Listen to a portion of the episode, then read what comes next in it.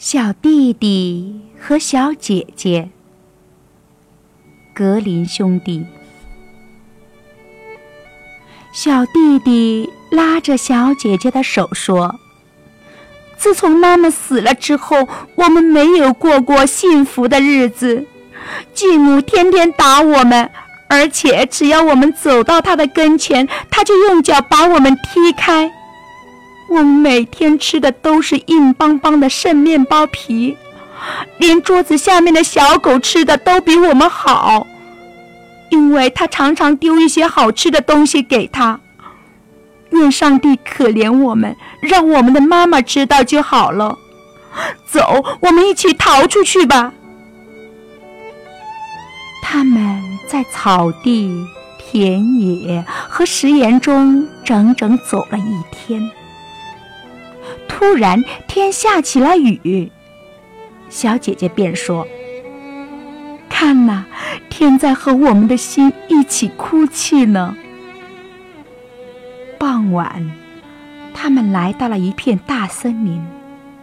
由于伤心和饥饿，再加上走了这么长的路，他们累坏了。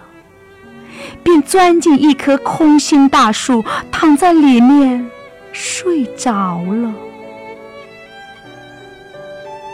当他们第二天醒来时，太阳早已高高的挂在了天上，温暖的照进了这棵空心大树。小弟弟说：“姐姐，我口渴。”要是知道哪里有条小溪，我就要去喝点水。我好像听到小溪的流水声了。小弟弟站起来，拉着小姐姐的手走过去找那条小溪。可是他们那坏心肠的继母是个女巫，知道两个孩子逃跑了，便和所有的女巫一样。偷偷地跟在他们的后面，把森林里所有的小溪都使了妖术。看到有条清亮的小溪正在岩石间流淌，小弟弟便想过去喝水。可是小姐姐听到小溪的流水在说话。谁喝我就会变成老虎，谁喝我就会变成老虎。小姐姐赶紧叫道：“好弟弟，我求你千万不要喝这水，要不你会变成一只野兽，把我撕碎的。”小弟弟便忍着口渴，不去喝那水。但是他说。我忍着，等找到第二条小溪的时候再喝。当他们来到第二条小溪面前时，小姐姐又听到这条小溪在说：“谁要是喝了我，就会变成一头狼；谁要是喝了我，就会变成一头狼。”小姐姐于是便叫道。好弟弟，我求你千万不要喝这水，不然你会变成一头狼，把我吃掉的。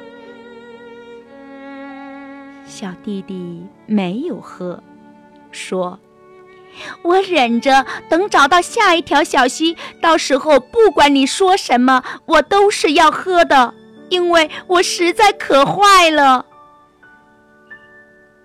当他们来到第三条小溪前时，小姐姐听到小溪在说：“谁要喝我，就会变成一头鹿；谁要喝我，就会变成一头鹿。”姐姐便说：“好弟弟，我求求你，千万不要喝这水，不然你会变成一头鹿，从我的身边跑走的。”可是弟弟一见小溪，就跪了下去，弯下腰去喝水了。嘴唇刚碰到几滴水，趴在那里的他，就变成了一头小鹿。看到可怜的弟弟中了魔法，小姐姐哭了起来。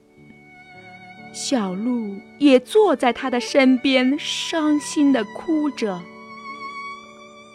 终于，小姑娘说道：“亲爱的小鹿，别哭了，我永远不会离开你的。”她解下一根金袜带，系在小鹿的脖子上，然后又拔了一些灯芯草，编了一根卵绳。他给小鹿拴上这根绳子，牵着它向森林的深处走去。他们走啊走，终于来到了一座小屋前。小姑娘朝里面望了望，看到里面是空的，便想：我们可以住下来，住在这。于是，他找来许多树叶和青苔，给小鹿铺了一张柔软的床。他每天早晨出去为自己采集草根、浆果和坚果，还给小鹿带回来一些嫩草。小鹿吃着它手里的草，总是高兴地围着它跳来跳去。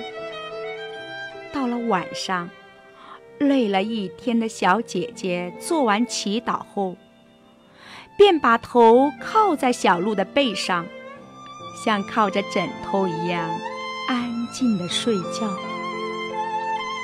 要是他的弟弟还保持着人的形状，这种生活倒也挺美。他们。就这样孤单寂寞的在野外生活了一段时间。一天，这个国家的国王来到这片森林里打猎。森林里到处都是号角声、狗吠声和猎手们的欢笑声。小鹿听到了这些，非常想去看一看。哦，他对姐姐说：“让我去那里吧，我实在忍不住了。”他左请求，右请求，姐姐终于答应了。他对他说：“可是你晚上要回到我的身边来，我很怕那些粗野的猎人，所以会把门关上。你回来时，只要敲门说。”我的小姐姐，让我进去吧，我就知道是你回来了。要是你不说这句话，我就不开门。小鹿蹦蹦跳跳地离开了家，来到屋外的世界。他感到真是又舒服又开心。国王和猎手们看到这头美丽的小鹿，便追了过来。可他们怎么也抓不住它。每当他们以为一定能抓到它时，它总是跃进树丛不见了。天黑后，他跑到小屋那里，敲了敲门，说：“我的小姐姐，让我进去吧。”门立刻便开了，她跳进去，在柔软的床上好好睡了一晚。第二天，围猎又开始了。当小鹿再次听到号角声以及猎手们发出的“呵呵呵”的喊叫声时，他再也安静不下来了。他说。姐姐，让我出去吧！我一定要出去。他的姐姐给他开了门，对他说：“但是你晚上一定要回来，而且还要讲那句暗语。”当国王和猎手们再次看到这头带着金项圈的小鹿时，他们又一起朝他追去。只是他对他们来说太快、太机灵了，他们追了一整天，终于在黄昏时把他围住了。一个猎手还把他的脚射伤了一点，他只好一瘸一拐地慢慢向前跑。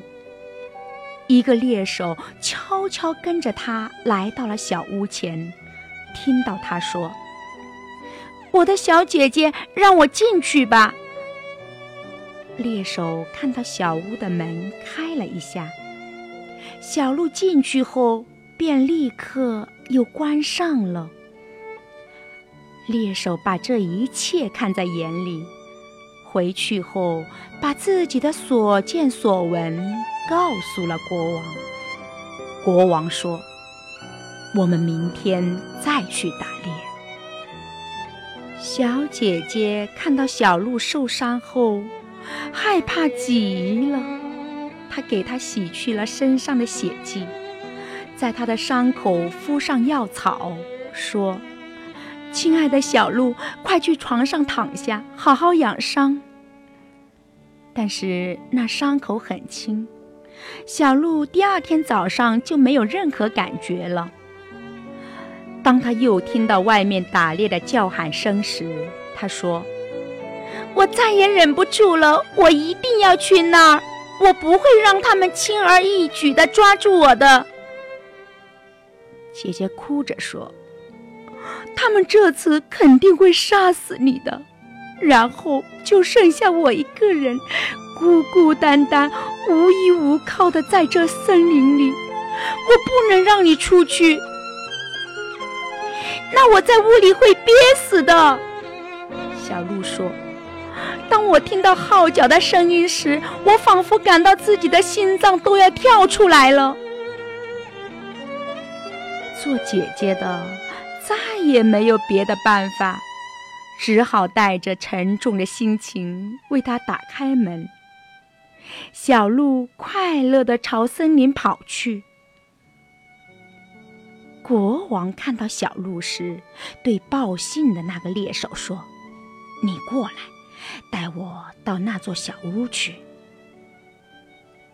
到了小屋前，他敲门叫道：“我的小姐姐，让我进去吧。”门一打开，国王便走了进去。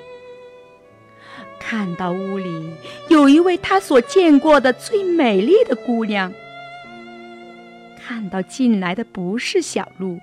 而是一个头上戴着金王冠的男人，姑娘很害怕。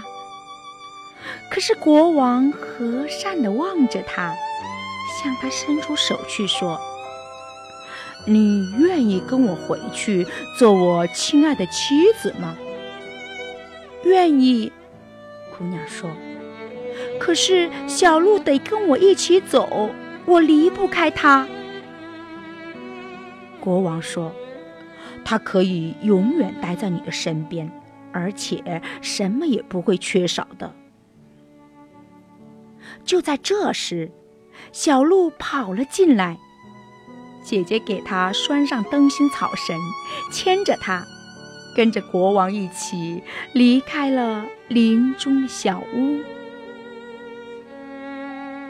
国王把这可爱的姑娘放到马背上，把她带回了王宫，并且在那里举行了盛大的婚礼。她现在成了王后，和国王一起幸福的生活了许多年。小鹿受到了细心的照料，在王宫的花园里跑来跑去。可是那个邪恶的继母，自从两个孩子因为他而离家出走之后，以为小姐姐肯定在森林中被野兽撕成了碎片，小弟弟也肯定被猎人们当作小鹿射死了。可现在听到他们生活的很幸福、很美满。嫉妒和怨恨像两把烈火，在他的心中燃烧，使他片刻也不得安宁。他成天盘算着怎么再次给姐弟俩带去不幸。他自己的女儿丑得像黑夜一样，而且只有一只眼睛。这时也责怪他说：“他当王后，这种好事应该属于我。”别闹，老婆子安慰他说。等时候一到，我会让你如愿的。不久，王后生下了一个漂亮的男孩，而国王碰巧外出打猎去了，老巫婆便打扮成一个使女，走进王后的卧室，对她说：“来吧，洗澡水已经烧好了。”洗一洗对你有好处，能使你恢复精力。快点，不然水就要凉了。的亲生女儿也在旁边，于是母女俩把虚弱的王后抬进洗澡间，把她放进澡盆，然后锁上门跑了。他们在洗澡间里生了一堆熊熊燃烧的旺火，不一会儿，就使年轻漂亮的王后窒息而死。然后，老婆子拉着她的女儿，给她戴上一顶睡帽，让她躺到王后的床上。他还让他的女儿有了王后一样的身材和长相，只是他无法给女儿一只眼睛。为了不让国王看出破绽，他只好侧着身子，向着没有眼的那一边睡。傍晚，国王回到家中，得知王后。给他生了个儿子，心中非常高兴，马上要去床边看看他亲爱的妻子。可是老婆子立刻叫道：“千万不要拉开窗帘，王后还不能见光，需要好好休息。”国王走了出去。没有发觉床上躺着的是个假王后。可是到了半夜，当所有的人都睡着了时，坐在婴儿室摇篮旁独自守夜的保姆看到门开了，真的王后走了进来。王后从摇篮里抱起婴儿。搂在怀里给他喂奶，然后他抖一抖孩子的小枕头，把孩子重新放进摇篮，给他盖上小被子。他也没有忘记小鹿，而是走到他躺的角落，抚摸着他的背，然后才悄悄地走出房门。第二天早晨，保姆问卫兵晚上有没有人进过宫，可卫兵们都说没有，我们谁也没有看见。就这样，一连很多天，王后总是在夜里来到这里，但她从来不说一句话。保姆每次都看见她，可又不敢把这告诉任何人。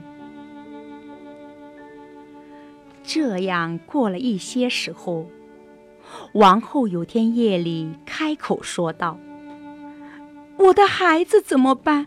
我的小鹿怎么办？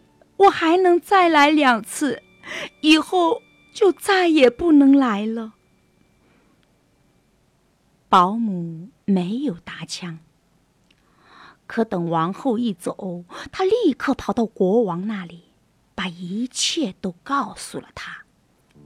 国王说：“啊，上帝呀，这是怎么回事呢？明天晚上我要亲自守在婴儿身旁。晚上，他进了婴儿室。到了半夜，王后真的又来了，而且说道：“我的孩子怎么办？我的小鹿怎么办？我还能再来一次，以后就再也不能来了。”他像往常一样给孩子喂了奶，然后就走了。国王。不敢和他说话，可第二天晚上仍然去守夜。只听王后在说：“我的孩子怎么办？我的小鹿怎么办？这是我最后一次来这里，以后再也不能来了。”国王听到这里。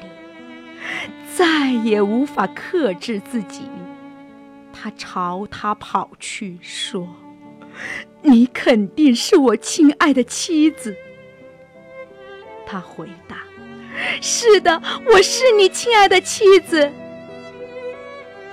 话刚出口，他就立刻恢复了生命，而且靠着上帝的恩典。他变得非常健康，脸色非常红润。他把那邪恶的巫婆和巫婆的女儿对他犯下的罪行告诉了国王。国王立刻命令审判他俩，对他们做出了判决。女儿被带到了森林里，被野兽撕成了碎片。老巫婆被投进火里，可悲的烧成了灰烬。就在老巫婆被烧成灰烬的一刹那，小鹿也变了，重新恢复了人的形状。从此，姐姐和弟弟一直幸福的生活在一起，直至。白发千古。